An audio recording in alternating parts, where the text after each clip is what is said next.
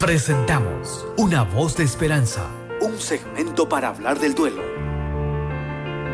Con la unidad de atención al duelo de Funeraria Jaramillo. Bienvenidos.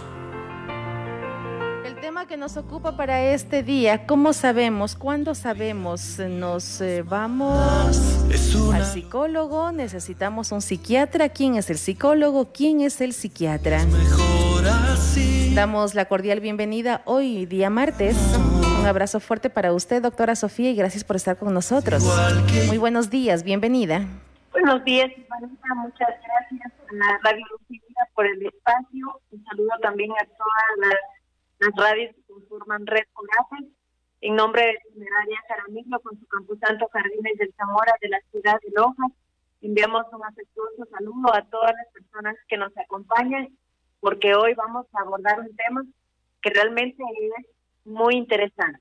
Es ese tema que decíamos precisamente. De pronto tenemos ese temor, ese miedo que me imagino es, es normal. Eh, está dentro de, digamos, doctora, y usted me, me ayuda si estoy equivocada no saber cuándo se necesita un psicólogo, quién necesita un psicólogo y quién necesita un psiquiatra y cuáles son las actividades de cada uno de ellos. Ahora, tenemos algunos problemas, muchas situaciones y decir, ¿necesitas un psicólogo?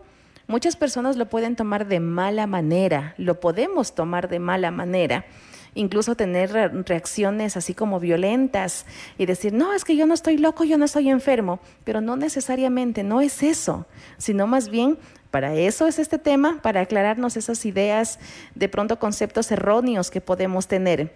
¿Cuándo un psicólogo, cuándo un psiquiatra y cuál es su actividad? Así es, Silvanita. Normalmente por cultura y realmente porque eso se ha venido trayendo desde mucho antes, se considera de que ir al psicólogo, ir al psiquiatra y hasta ahora se lo escucha, es cuando estamos ya muy, muy mal mentalmente, lo que se conoce pues con esta palabra de locura. Pero la verdad es que no es así. También ya he ido observando que hay personas que se van culturizando y ya están buscando la ayuda profesional. Primeramente, es muy importante indicar que para prevenir la salud mental es necesario, en ciertos casos, trabajar tanto en el, en el área psiquiátrica como en el área de psicología. Pero es muy importante indicar que un especialista en psiquiatría primero estudia medicina. Entonces, primero se prepara como un profesional en medicina y se diferencia del psicólogo, especialmente si va a tratar eh, todo lo que ya son trastornos, se diferencia de un psicólogo clínico porque el especialista, el psiquiatra, el psiquiatra es el único autorizado para emitir una prescripción médica, para emitir una receta médica, para dar medicina. Los psicólogos de ninguna manera podemos nosotros dar medicina a un paciente. Entonces, por ejemplo, digamos que hay un paciente que presenta sintomatología con ideas delirantes, tiene alucinaciones, aparte de eso presenta síntomas físicos, por ejemplo, o corporales, se duele el cuerpo, tiene una sensación, eh, por ejemplo, de, mucha taquicardia, como que le late demasiado el corazón, tiene incluso vértigo, parece que se va a caer, o hay personas que incluso sí se caen, hay personas que, por ejemplo, presentan también dificultades estomacales. Entonces, todo eso muchas de las veces va asociado con una situación que no está marchando bien mentalmente. Entonces, es necesario, por ejemplo, ir al psiquiatra también. ¿Por qué? Porque los psiquiatras, después de hacer un diagnóstico, de hacer una evaluación, la medicina que ellos recetan es para que se mantenga el equilibrio químico mental que tenemos las personas. Por ejemplo, vemos que hay una persona con depresión, ya es diagnosticada y la, la familia le dice, no, pon de tu parte, sale adelante, eh, haz un mejor esfuerzo, pero aunque la persona haga su mayor esfuerzo, realmente no puede. Hay personas que, por ejemplo, tienen dificultades de atención o de concentración por más que ellas pongan de su parte, realicen ejercicios, actividades, pues necesitan de una valoración de un especialista. Hay mucha gente que tiene miedo al tomar medicina para aprender a controlar esas sustancias químicas, pero realmente es necesario. Hay cosas que las podemos hacer nosotros, pero hay cosas también que necesitamos de un especialista. También es importante acudir al psiquiatra cuando nosotros presentamos síntomas demasiado elevados.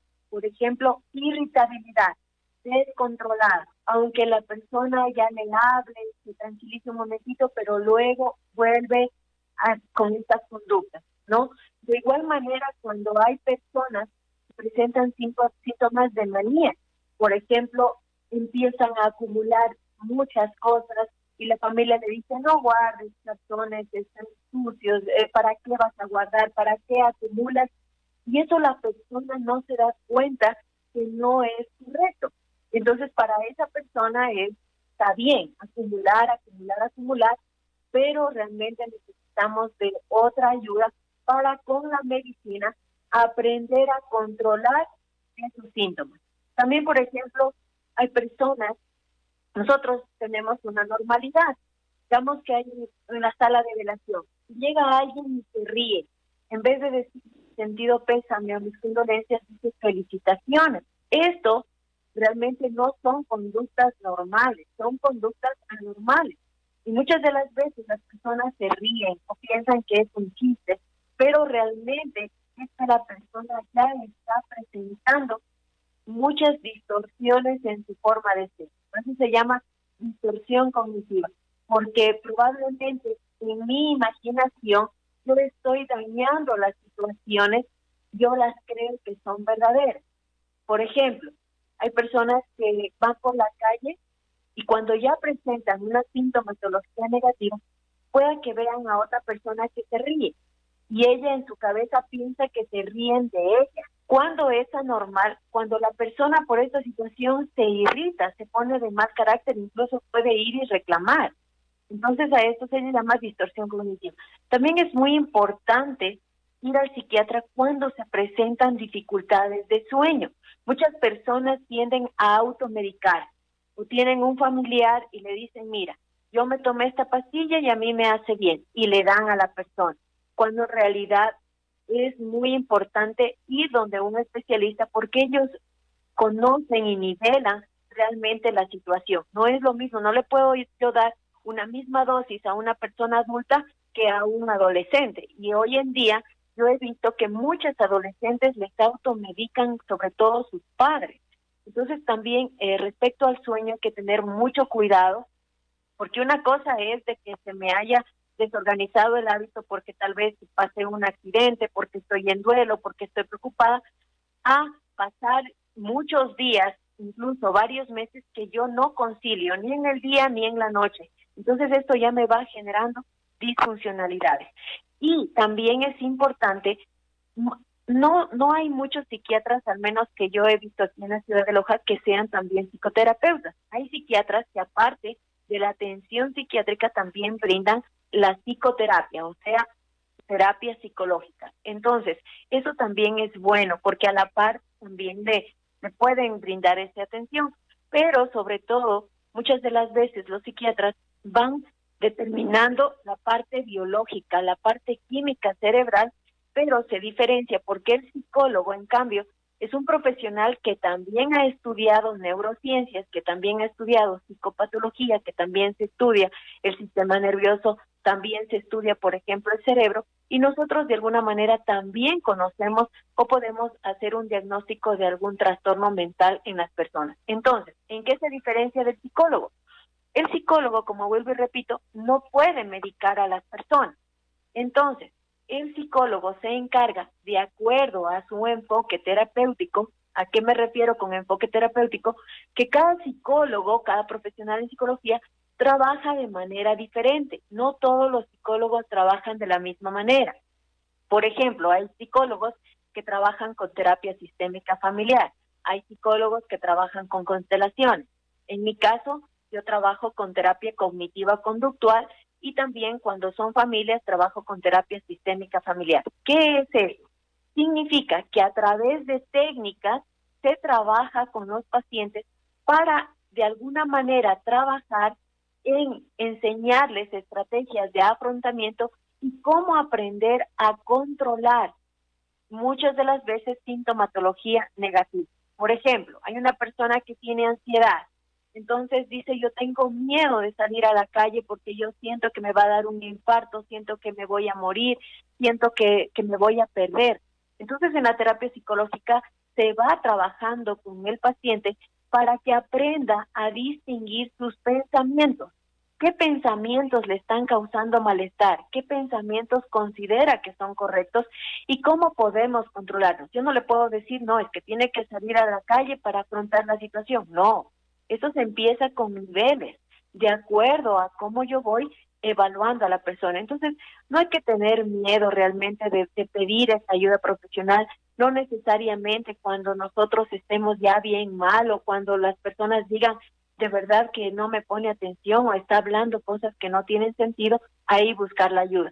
Siempre es necesario prevenir la salud mental y hoy por hoy, con tantas situaciones que estamos atravesando, ustedes podrán ver las noticias. Hay accidentes automovilísticos cada semana, ha incrementado el suicidio, ha incrementado la depresión, ha incrementado la ansiedad, hay falta de empleo. Entonces todas estas situaciones de alguna manera nos llevan sin querer a un desequilibrio mental cuando nosotros no autorregulamos lo que nos está sucediendo. Por eso es importante buscar la ayuda profesional.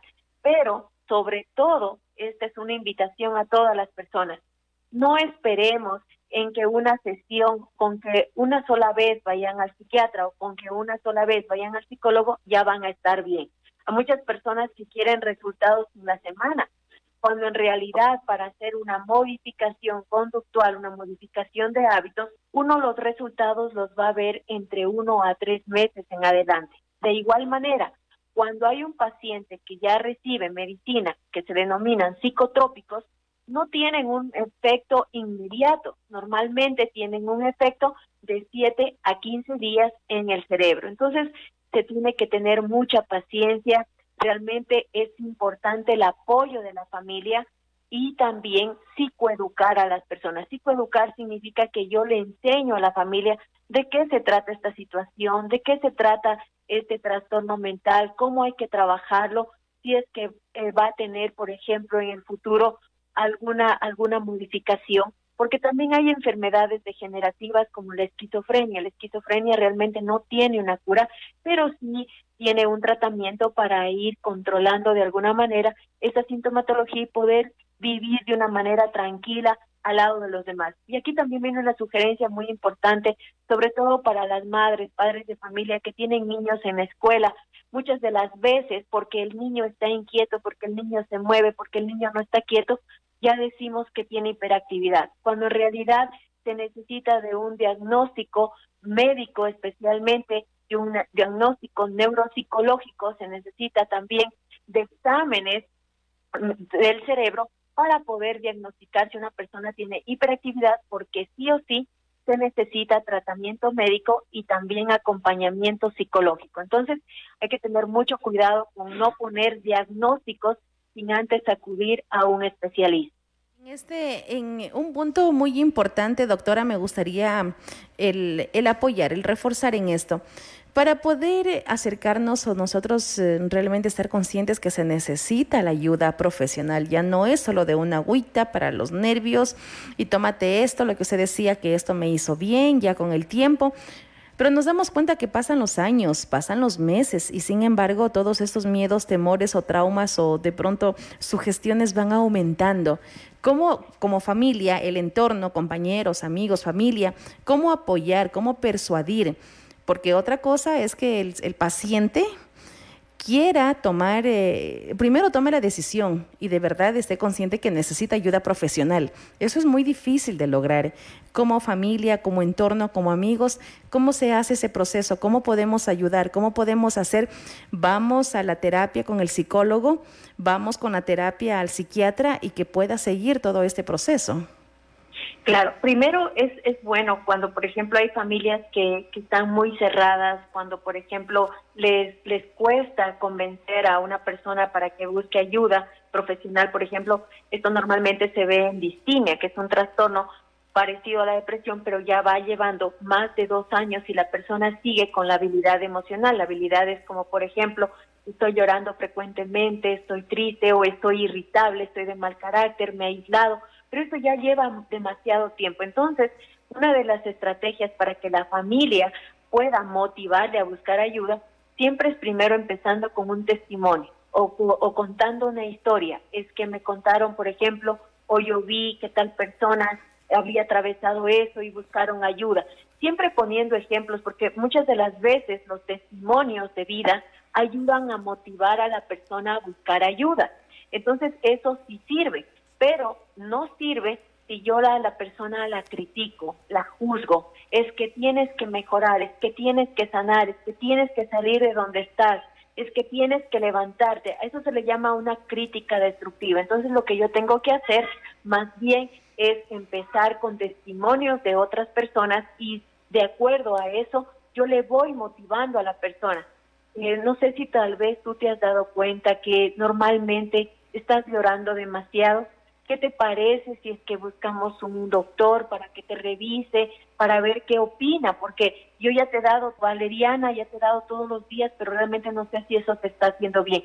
Tenemos que también ser empáticos con nuestros seres queridos, porque muchas de las veces cuando ya vivimos todos los días, nos vemos a diario, ya hasta perdemos esa comunicación asertiva y empezamos a tratarnos como público, a gritarnos, a elevar la voz, ya no hablamos pacientemente. Entonces, sí se tiene que seguir una serie de pasos para poder motivar a una persona a buscar ayuda profesional. Pero cuando existen personas que ya están desbordadas por completo, por ejemplo, han empezado a alucinar, ya no se les entiende ni siquiera, ya no hay coherencia en lo que hablan, ya han, presentado síntomas demasiado elevados, también ahí ya no tengo que estarle motivando a buscar ayuda. Ahí ya es mi obligación llevarle a mi familiar realmente a que primeramente lo valoren y nos den un diagnóstico. Entonces, no hay que tener miedo de eso. Y también, Silvanita, algo que es muy importante, yo quiero compartirles a todas las personas,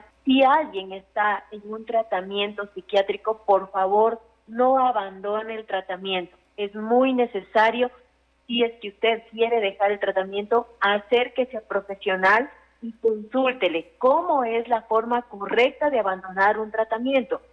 Tal vez ir disminuyendo poco a poco cuál es la opinión del especialista, pero muchas personas abandonan el tratamiento médico y en mi caso yo he visto en pacientes que cuando abandonan un tratamiento psiquiátrico muchas de las veces presentan crisis emocionales, muchas de las veces hay personas que se han suicidado y muchas de las veces han tenido irritabilidad con sus familiares y hasta les han llegado a lastimar. Entonces hay que tener cuidado con no abandonar los tratamientos, especialmente los tratamientos psiquiátricos. También es importante en el tratamiento psicológico. Si yo quiero que algo funcione, así como lo inicio, tengo que terminarlo. Y no necesariamente ir al psicólogo es que voy a ir a conversar. Hay muchas personas que dicen, pero solo estás perdiendo el tiempo conversando. La verdad es que no es así. Ir al psicólogo no es solamente conversar, no es solamente que la persona, el profesional le va a escuchar también se van a realizar técnicas, se van a realizar actividades para que la persona las ponga en práctica en la vida real. Hay personas que a veces dicen, es que dibujitos, es que un test, ese test ya le tomaron en la escuela. No, realmente no todos los psicólogos aplican test psicológicos porque hay instrumentos, hay, por ejemplo, también reactivos psicológicos que sirven para evaluar y depende del enfoque psicológico de cada profesional. No quiere decir que todos los psicólogos tienen que aplicar test psicológicos, no, al contrario, dependiendo del enfoque se aplican, por ejemplo, escalas de clima laboral, clima familiar, escalas de pareja, instrumentos que es muy diferente a test psicológicos. Entonces, realmente hay que ampliar un poco más esa cultura de buscar ayuda para prevenir la salud mental. Perfecto, doctora, está clarísimo, nos queda el panorama listo. No necesariamente es vamos a perder el tiempo, no necesariamente es alguien que ya está en, en última fase o es algo del otro mundo el necesitar ayuda, el necesitar un psicólogo o un psiquiatra en este caso. El panorama nos ha quedado claro y cuántas personas necesitamos de apoyo profesional.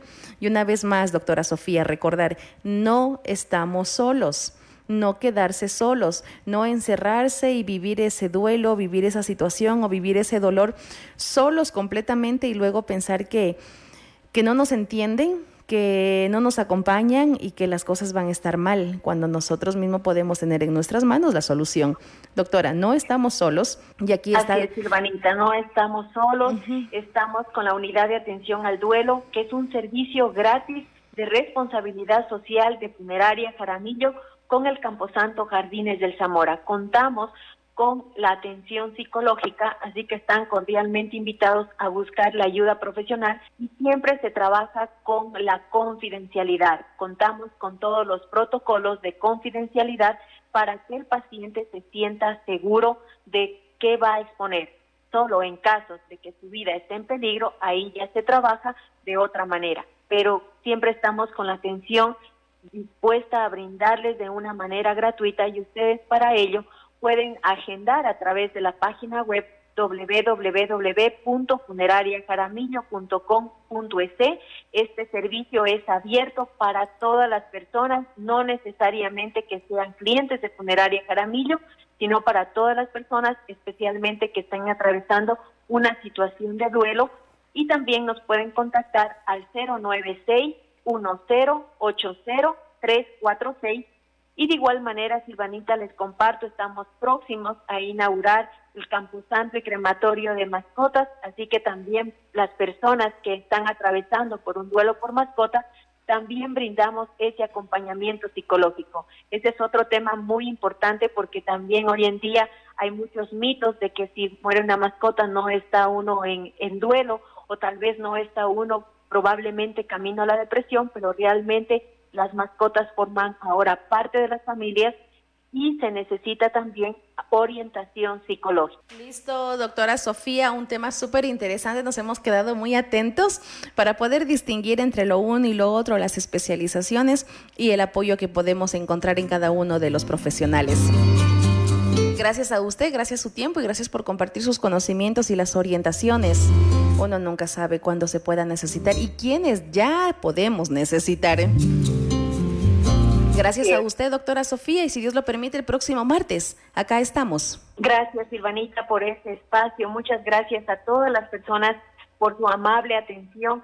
Mi invitación a cada uno de ustedes es de que siempre tenemos que prevenir la salud mental a tiempo y especialmente un saludo para todos los profesionales de la salud mental. Es muy importante trabajar en equipo de una manera interdisciplinaria para ayudar y promover la salud mental en todas las personas. Gracias, Silvanita. Gracias a cada una de las personas que nos dan este espacio y un abrazo lleno de mucha fuerza para todos quienes nos escuchan.